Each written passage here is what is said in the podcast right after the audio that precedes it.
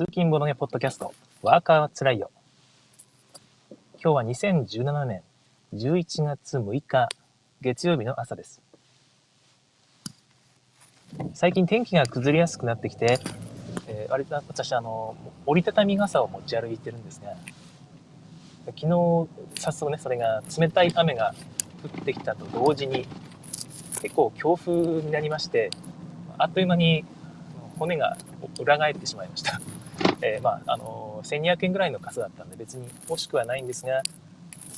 っぱりこういうものは常に常備しておかないと意味がないものなので、えー、今朝慌てて Amazon であの人気の傘っていうところでね、検索して、えポチってきました。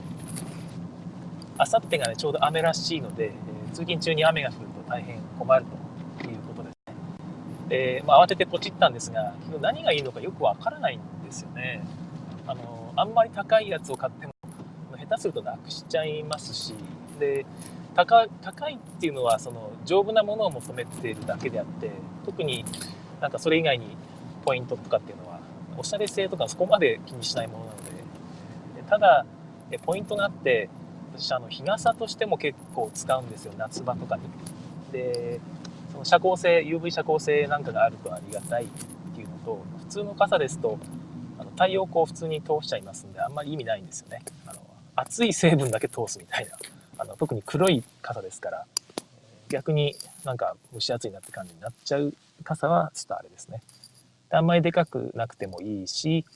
えー、軽量性で特に頑丈さをこの間のあれで痛感しましたので求めています。なんかグラスファイバーとかそういうやつがいいのかな。前回のはアルミ製で、まあ普通の激安の傘だったんで、えそこ壊れてしまいました。まあ、適当に選んで2500円ぐらいかな。で選んでポチってきたんですが、さて、LED 付きっていうのが なんか売りらしいんですが、別に LED は付いてなくてよくて、軽そうで、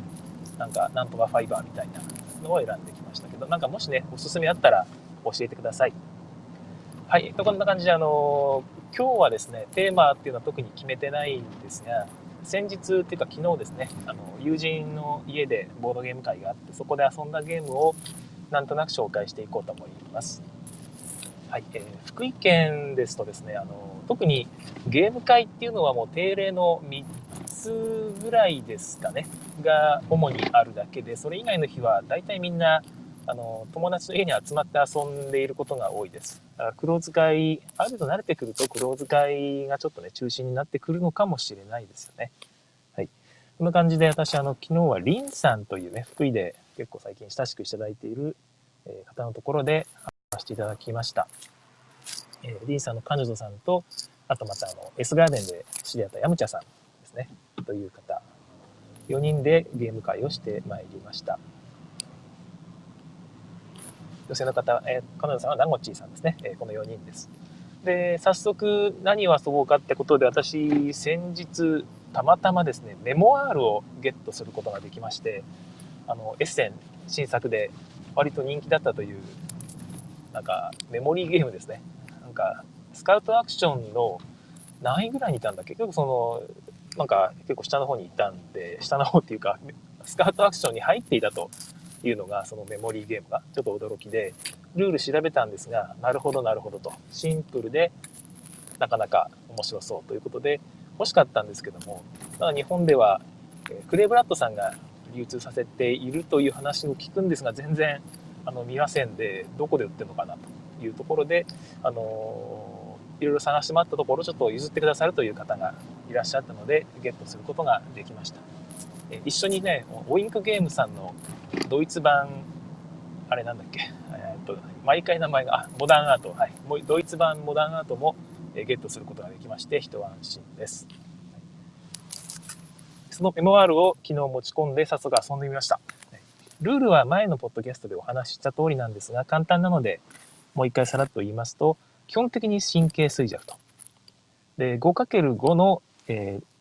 なんか、なんだろうな、場にこう、25枚のカードを並べると。あ、中央だけ抜くので24枚かな。えー、それを、そこに動物の絵か、えー、色が背景色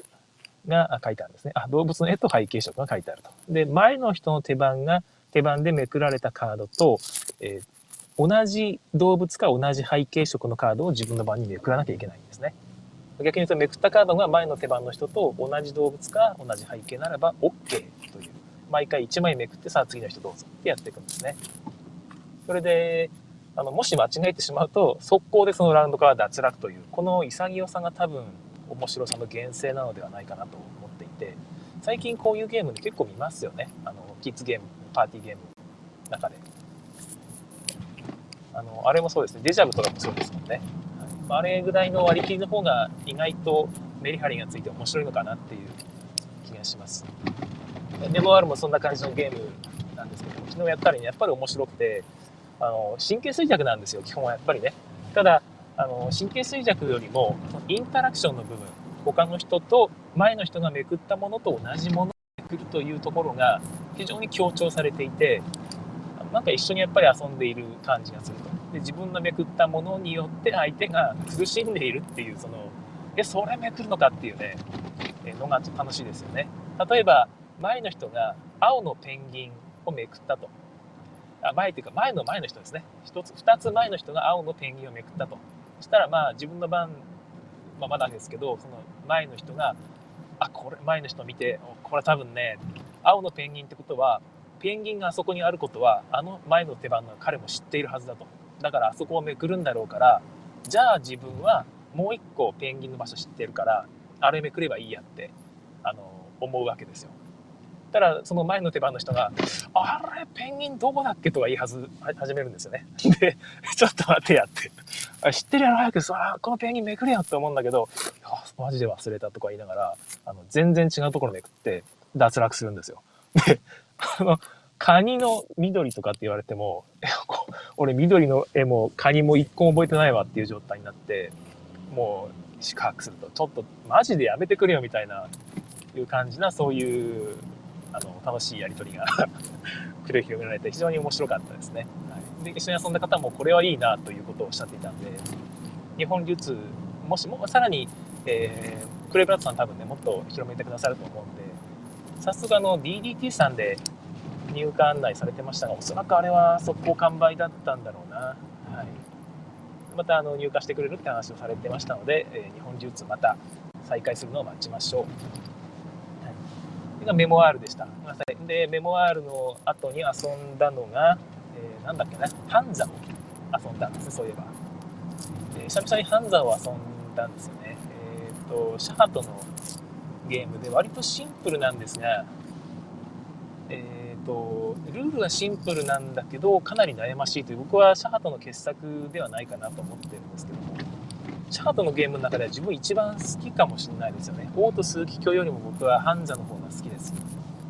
えー、で、まあ、なんでかっていうと割と運要素がちょっとあるんですよ。あの商品各港によって、えー、そこで商品を購入したりその港に商品タイルが1枚か2枚置いてあるのでその色を合わせていくんですね。青い樽、え、ピンク色の樽が茶色の樽みたいな感じであって自分は今茶色の樽を集めてるのであそこに寄りたいなって思うんですけど船駒は、えー、全員で共通なので、えー、他の人がそのその港の近くまで船を運んでもらわないといちいち自分で運ばなきゃいけなくて一歩移動するたびに1金いるんですよね。で自分の手番には3金しかもらえないので、まあ、この3金を使ってアクションをするというアクションポイントの代わりですお金は。で商品を集めてえ自分の売店をまたそこの港に置いたりできるんですよね。で売店を置くのにも商品使ったりするんですが人よりも売店の数が売店コマ自分がそこの港に置いている商品、まあ、売店コマの数が多いとそこでタダで商品を仕入れることができるようになったりします。でまた自分の売店コマがある港に行かないと、え、何でもいいけど商品は売却することができない。同じ色のタイル商品タイル2枚以上持っていれば売却できます、はい。まあ、そんなインタラクションがあって、まあ、他にもちょっとあのいやらしいインタラクションがあったりするんですがとにかくその船ある港からある港へは線が書かれてるんですけど矢印がついてるんですね。なのである港からこの港へ行きたいと。でも行った後は戻れないんですよね。だから次の手番の人は、えー、あそこの港に行きたいんだろうってあえて素通りしちゃうんですよ。その港を。で戻るのに、えーとですね、一応これ変化の風っていう拡張が入ってるんですね。その拡張だと戻ることは一応できるんですけど通常だと1金で移動できるのに2金いると。毎回3アクションしかできないのに2アクション分使ってしまうということで、まあ、次の手番の人はギリギリギリギリってねあのお前わざわざ1金使ってまで俺にそんな嫌がらせすんのかっていう。いやいやまあ当然でしょうっていう。ね こういうやり取りが、えー、繰り広げられた。はいあリンさんからコメントですね。昨日はどうもありがとうございました、えー、どうも助かりました、えー、ボドゲジュさせていただきました。ありがとうございます。はい。でまあ、そういうやらしいやり取りが繰り広げられるわけですね。え。ハンドは非常に面白いゲームなのでおすすめです。昨日はですね、どういう感じになったかというと、どういう感じになったんでしたっけね？えー、そうか。変化の風の、え、ポイントとして、なんか最後にちょっとしたマジョリティボーナスがつくんですよ。いくつか。で、その中の一つに、1タル、タルの数が1個だけ書いてあるタイルがあって、1個、2個、3個ですよね。で、当然3個の方が、え、通り点が高いと。1タルは1点にしかならない。まあ一応タイルそのものにも1点ついてるんで2点なんですが、3タルは3 1で4点分ですよね。2倍の差があるとということで、1タルは結構そのほっとかれがちなんですが、変化の風では、1タルの一番集めた人に5点のボーナスがつくということで、あの全然ありなんですよ。ということで、今回自分は1タルを割と集めていこうかなという計算でやっていきました。で、1タルを、1タルって人を集めないからあんまり人と被らないんですね。で、さっき他にもいやらしいルールがあるって言ったのが、自分がピンク色のタル持っている時に、他の人がピンク色のタル2個以上集めて売却ってやると、その他の人全員が自分がピン持っているピンク色のタイル1個捨てなきゃいけないっていうルールがあるんですね。だから、他の人が集めてる色と同じ色を集めると後で集め始めるとちょっとね危険な感じになることがありますだから1タルなって思えば多少その場にたくさん同じ色が出てても多分そんなみんな率先して集めねえだろっていうことで結構気軽に集めれるっていうところ辺をこう目論んで1タルをたくさん集めました。でおかげであんま被らずにいけたような気がしますよね。それで1タルボーナス5点ももらってえ勝利することができました。非常に面白かったですよね。でも1時間半ぐらいかかったのかな？4人だと。結構あの軽いゲームのはずなんですが重ゲーに変わってたようなします。3人ぐらいがちょうどいい、まあ、シャカトにね。シャカトのゲームなので3人ぐらいがちょうどいい気もしますが僕は4人でも全然楽しめる。で良いゲームな気がします。パンザでしたね。変化の風の拡張自分持ってないんですけどちょっと欲しくなったかな。あれってでも基本でもあの拡張ルールって適用できるんですかね。逆向きに2金でいけるとか最後のあのマジョリティボーナスとかね。くつかありますよね。たくさん自分のいろんな港に自分の都市を置いていたら、えー、3点でしたっけ？2点でしたっけね？なんか3点か。あ4点か。はい。なんかそんなボーナスがいくつかあるんですよね。あれすごくいいと思いました。はい。ハンザを遊んだ後に、えー、ロンドン第2版を遊んでいましたね。えー、っとですね。コメントないかな？大丈夫ですね。はい。えー、ロンドン第2版は、えー、ワレスが結構昔に出した2000年代後半だったか2010年前後だったと思うんですけども今からだとから56年前とか下手したら7年8年前とかのゲームなんですけども当時エチボのハトさんに遊ばせてもらって、え最初4人で遊んだんですねいきなり。でその時にボロ負けしましてで他の人がすごくいい感じで回してるのに自分全然できなかった悔しいってやっぱワレスは難しいって思った記憶があるんですがその後2人用っていうか2人でハトさんと遊ぶ機会があって割とすごくいい感じで遊べたんですよね。で気に入って買ったという経緯があります。でその後結構そのレアゲーみたいな扱いになって遊ばな遊ばれなくなったんですけども遊ばれなくなって、まあ、自分も買ったんですけどね。でなかなか遊ぶ機会がなかった原因の一つにえっ、ー、とねマップがちょっとね面倒くさいというのがあるんですよ。その地形ママップボードがあってそこにそこでちょっと陣取りをするんですけどちょっとそのおかげで長時間化しているというのが一つあると。でもう一個やっぱ自分がどうかなって思っていたのがえっと借金戦略っていうのが提案されたというか誰かが提唱してそれが強いってことになっ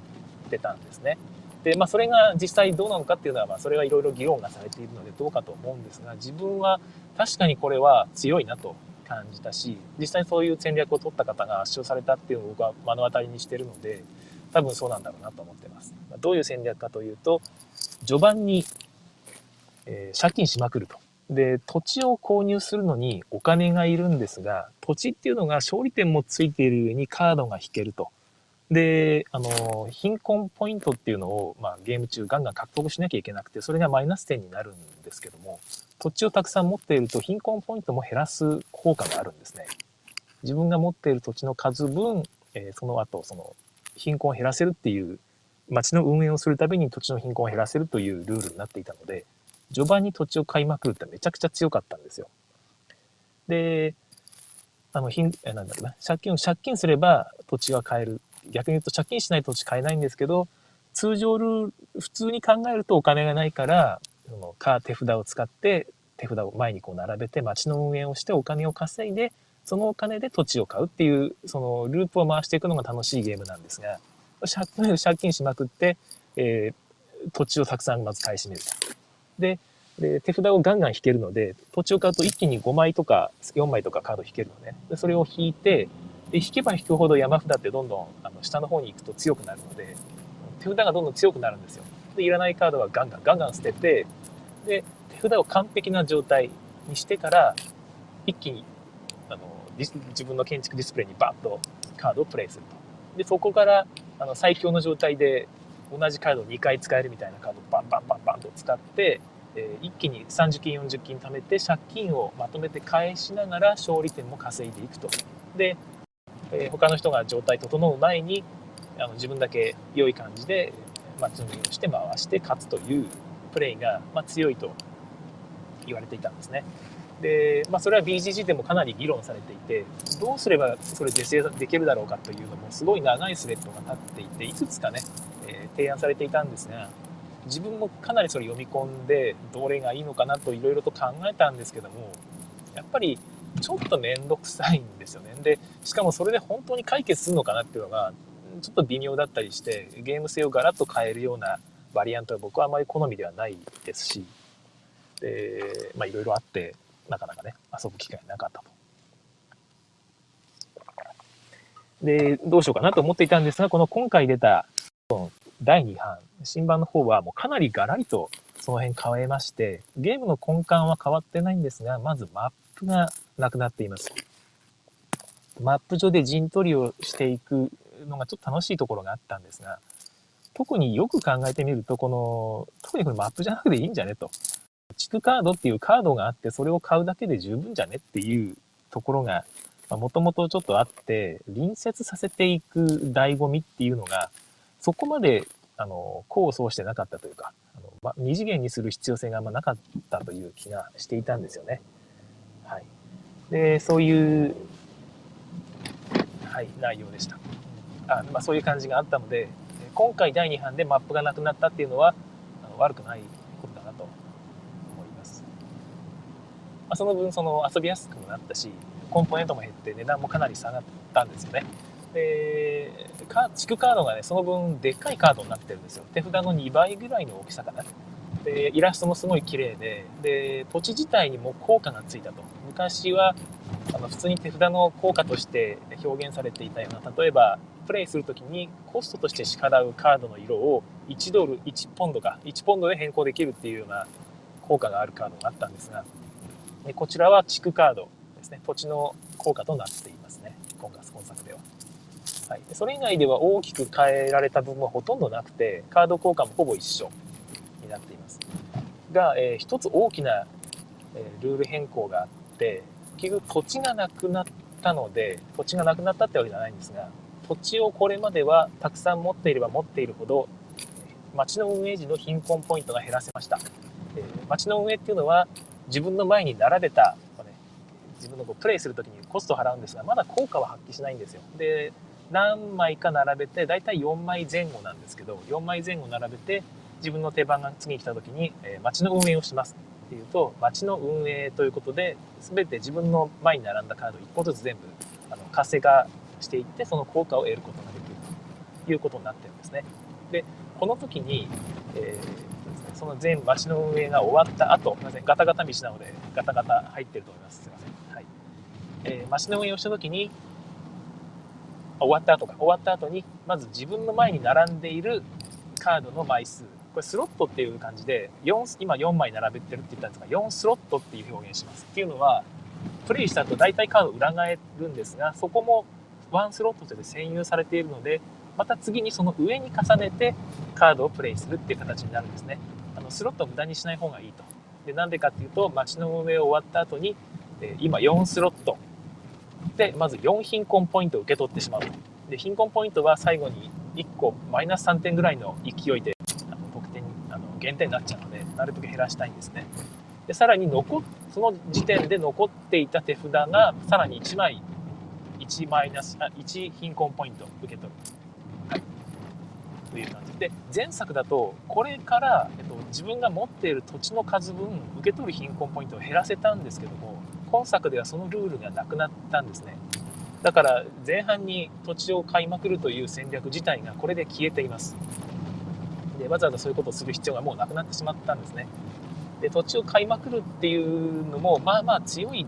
のは強いんですけどもその借金してまで買ってゲームを壊すという必要まではなかったというなくなったということですね。はい。えー、リンさんからコメント。手札が来てからしか考えられないからちょっとダウンタイムがありますね。そうですね。ロンドンはもともとそういう感じで、え、手札の状態もあるし、自分の時間に、自分の手番にどれを引けるかっていうのがちょっと変わるところがあるので、えー、まあ、手番が来てからしか考えられない部分が少しあるかもしれません。慣れてくると、割とその、最初の手札で場にどういう街の状態にするかっていうのはある程度考えられるので、慣れてくるとそこまでではないですね。はい。あの、ちょっとパズルがあるんですよね。この、レース・フォー・ザ・ギャラクシーと一緒で、この手札をプレイするために、こっちをコストとして支払うってやる感じなので、2パターンですよね。じゃあこっちを捨ててこっちをあの残したらどうだろうとかっていうことを考え始めるとちょっと悩んじゃうところがありますが、そこは自分の手番中じゃなくても考えられるので、なるべく考えるようにしてもらえればなというところですね。はい。あとにかく借金戦略が消えたということだけでも僕はあの新しい方を買う理由になっていまして、そうそう、借金戦略、もともとのね、初版にあった借金戦略をすると、カードの山札がすごい早く尽きていくんですよ。ガンガンガンガンみんなあのプレイせずに減らしていくので。で、そうするとゲームが早く終わっちゃうということで、で、それに対抗する手段っていうのが別にゲーム壊れてないと。それによってゲームが壊れるわけじゃなくて、対抗手段はあるんだっていう人もいて、それどういうことかというと、自分たちも早く山札を枯らすということで対抗できるっていうんですね。その借金しまくってる人に対して山札を早く枯らしてゲームを終わらせてしまえば借金を返す、えー時間をなくせるだろうということなんですが、それ楽しいかって僕は思うんですよね。そ のせっかくロンドンっていう素晴らしいゲームを遊んでるのに、お互いに早くゲームを終わらすということだけを考えているゲームって、ここはなんかどうかなってちょっと思うんですよね。であと、ロンドン復興ですね。ロンドン大火ってそのロンドンの大きな火災があって、そこから復興するってテーマで、いろんな手札が来るんですよ。経済活動とか文化科学活動は青いカードですね。経済活動は茶色のカード。赤が政治ということで、いろんな名称、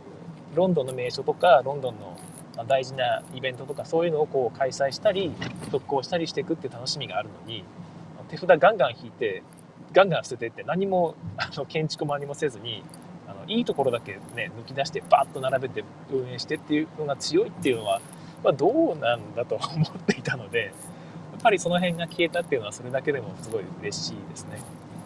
もともとのゲームでもバリアントなんとかね、頑張ってやれば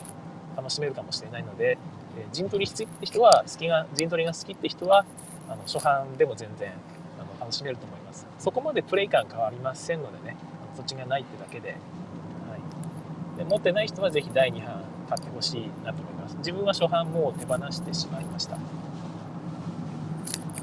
えっ、と、今のところトリックプレイさんが和訳付き、えー、ビレーシール付きを販売していましたのでまた仕入れてくださるんじゃないかなと思います。5000円ちょっとでしたね。はい。海外から仕入れて私のあの公開したあのルール役とあのシール取って使っていただいてもいいんですが私の作っているシールっていうのはあの全部のカードをスキャンしているわけじゃないんですよ。で一部のこのカードのスキャンしてタイトル部分消せば他の部分にもほぼ使えるなって思うカードについては全部そのコピーで済ませているので意外とその周りの文字じゃない部分のその周囲の枠とかが合わないところが結構あったりするんですね。でそこの部分はもちろんあの綺麗にちょきちょき切って貼ってもらえば問題ないっていう前提で作っているんですがちょっと切りにくいところがあるのですいませんあのとにかく早くシールを作ることを優先していますのでローコストで。はい、ということになっているので、えーと、トリックプレイさんのあちらは多分ね全部きれいにスキャンして、え作り直しているのでそういうことはないはずです。同じ大きさでカットして同じ大きさで貼ればあのいいのであんま考えなくていいはずですね。そういうところも含めてちゃんとショップさんで買うとそれはそれで僕は良いと思います。別に労力いいよって方もしくは僕のシールのフォントとか気に入ってくださった方はあの、まあ、海外から輸入してもいいかもしれないですね。はい、まあ、そんな感じでしたね。ロンドン第2版。他になんか語ることあったかな、ロンドン第2版で。昨日はどういう感じになったかというと、どういう感じになったんだっけな？結局、自分は、自分が勝ったと思うんですが、結構圧勝してしまったのが、やっぱりその建築ディスプレイを何何スロットに増やすかっていうのが、みんな見えないんですよね。そうするとちょっとたくさん増やすとその分貧困ポイントを受け取らなきゃいけないので、え貧困を減らすために3スロットぐらいで回そうとしてしまうんですよ。で僕は一応4スロットぐらいまで増やしても大丈夫だよってことは言ったんですけどみんななかなか、えー、いろいろ考えることがあったみたいで3スロットでも勝てる戦略はあると思うんですがそれでちょっと非効率になってしまったみたいなんですよね。で僕は5スロットまで一気に前半で増やして最終的には6スロットまで増やしたんですがこれはまあまあいい感じで回りました。はい、でスロットを増やすデメリット、まあ、メリットは分かりますよね。たくさん広げて一気に運営できるから良いんですが、たくさん広げるデメリットは、まず1つは貧困ポイントをたくさん受け取るっていうのが1つあります。ただ、あのですね、街の運営した時に裏返らない何回でも街の運営で使えるっていうカードがあるんですね、一部。でそういうやつで貧困ポイントを減らしながら勝利点を得られるっていうカードがあったりするんですよ。でそういうのをもし見つけたら特に街灯をねストリートライトっていうカードがそういうカードなんですが4毎回4金払わなきゃいけないけど2貧困ポイント減らせて、えー、裏返さないというカードがあります。だからお金さえあればずっと貧困ポイントを逆に減らせるってことですよね。そいつ1枚でワンスロット占有しちゃうから1貧困ポイントを受け取るけど、えー、代わりに2貧困ポイント得られるというあ得られるね減らせるということで、えそういうカードを持っていると非常に強い気がしますね。裏返らないけどお金がもらえるとか、え、そういうやつを持っていて、えー、広げるんであれば例えばそれは例えば5スロット持っていてもそういう裏返らないカードを2スロット分埋めて占有していれば自分が手札でまた新たにやらなきゃいけないのは3スロット分だけでいいわけです。そうすると3スロットの埋めるためには手札6枚でいいですから1枚プレイしてそのコストとして1枚、えー、捨てるというだけですから、まあ、2倍分ですね3スロットで6枚の手札を揃えるだけなのでそんなに大変じゃないんですね 6, 6枚の手札をゲットするのは。これが8枚10枚ってなるとちょっと大変なんですけど、まあ、そういう考え方でスロットを増やしていけば僕はいいかなとました。ああなるほど。リンさんごめんなさい。先ほどのの手札が来てからしか考えられないからダウンタイムがありますねというコメントはハンザの方の話みたいですね。手札があ手手番が来てからってことか。そうですねごめんなさい。手番が来てから考えられない。確かにハンザはちょっとそれがありますよね。あそこに来たらああしようって思っていたのに前の手番の人が大体嫌がらせで自分が一番嫌な場所に停泊して手番を終えますもんね。そうするとうんあそこかっていうのがあるからちょっとダウンタイムがあるそれも含めて多分3人ぐらいからがちょうどいいんでしょうかね。はい。